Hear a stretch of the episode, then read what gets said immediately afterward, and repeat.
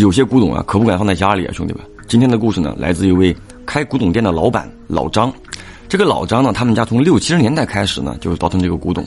到九几年的时候，家里的店面就交给老张打理了。由于他老张家呢，就干这行好多年，有很多那种全国各地跑着收东西的人，收到东西之后呢，都会送到他们家。说有一回呢，这个老张啊，有一个李叔，也是干这行的，一大早揣着一个黑布包，慌慌张张的跑到店里来了。怎么回事呢？这个李叔呢，常年在全国各地淘宝，这趟出去呢，又做了几笔买卖，其中有一只绣花鞋。这个绣花鞋呢，一看就很有年头。是满清时期的样式，因为是刚收的物件，这个李叔呢就先把东西搁家里了。怪事儿就那个时候开始的。当天晚上，这个李叔跟几个朋友喝完大酒回家就睡了，结果半夜起来喝水的时候，听到客厅里有人在走动，伸头一看，他儿子在客厅里打扫卫生。那这个李叔的老婆啊走得早，就跟他儿子相依为命，看见儿子这么懂事儿，哇，很欣慰，也没有打扰他，回屋呢又睡下了。可是没想到。接下来的几天，只要到了晚上十二点钟，他儿子呢就跟上了那个发条似的，准点起来打扫卫生、刷碟子、洗碗。这个地面明明已经很干净了，他就是不停的扫、不停的擦。这个李叔呢跟他说话，他也不搭理。你如果说梦游，也不至于说天天梦游。疑惑之中，这个李叔仔细一打量，看到不对了，他儿子的脚上啊，居然穿着一只绣花鞋，就是他前几天在外面收回来的那只。你说一个男孩子啊，穿着绣花鞋。大半夜的在客厅里打扫卫生，并且那个鞋子很小，儿子啊是四十一码的脚，怎么穿进去的？这个时候呢，李叔也意识到不对了啊！你毕竟干了十多年的这个古董生意，你没吃过猪肉，还没见过猪跑吗？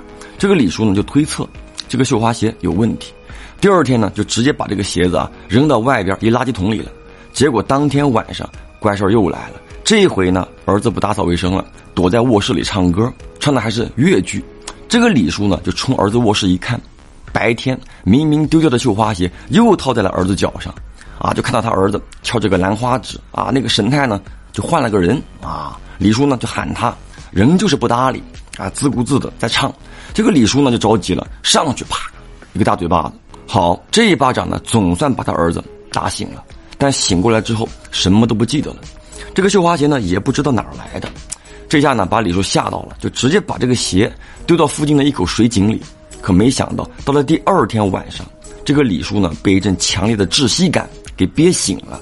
睁眼一看，他儿子啊，正掐他脖子呢，一边掐一边骂：“你为什么要淹死我？”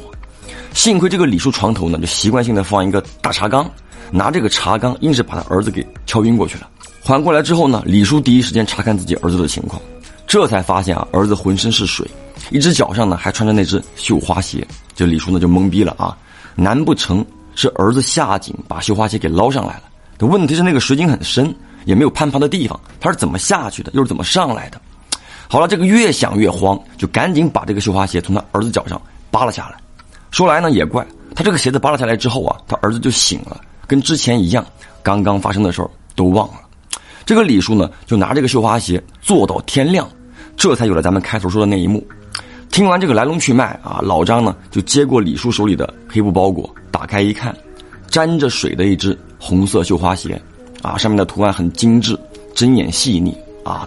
那么经过这么长时间的洗礼，居然没有丝毫的褪色，反倒呢被这个水啊一打湿，显得颜色更加的鲜艳。这个老张呢跟家里干了这么多年了啊，邪性的故事听多了，但你说这么夸张的，还真的是头回听说。思索了半天，就想起了爷爷曾经说过的话。